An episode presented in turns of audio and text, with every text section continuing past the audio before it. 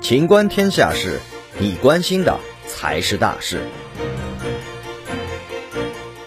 国内新闻：奥运冠军陈雨菲全运会穿李宁鞋比赛，脚被割伤。九月九日进行的第十四届全国运动会羽毛球比赛女团小组赛，浙江队陈雨菲对战福建队韩悦。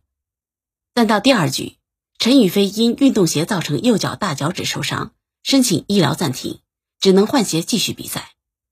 赛后，陈雨菲透露伤情称，比赛过程中可能是右脚的鞋头开了。他的大脚趾被钢丝戳到。官宣信息显示，今年浙江羽毛球队参加全运会的战袍由品牌李宁赞助，因此有不少球迷对运动鞋质量提出质疑。观察者网就此事多次致电李宁客服，但对方始终无人接听，处于转接状态。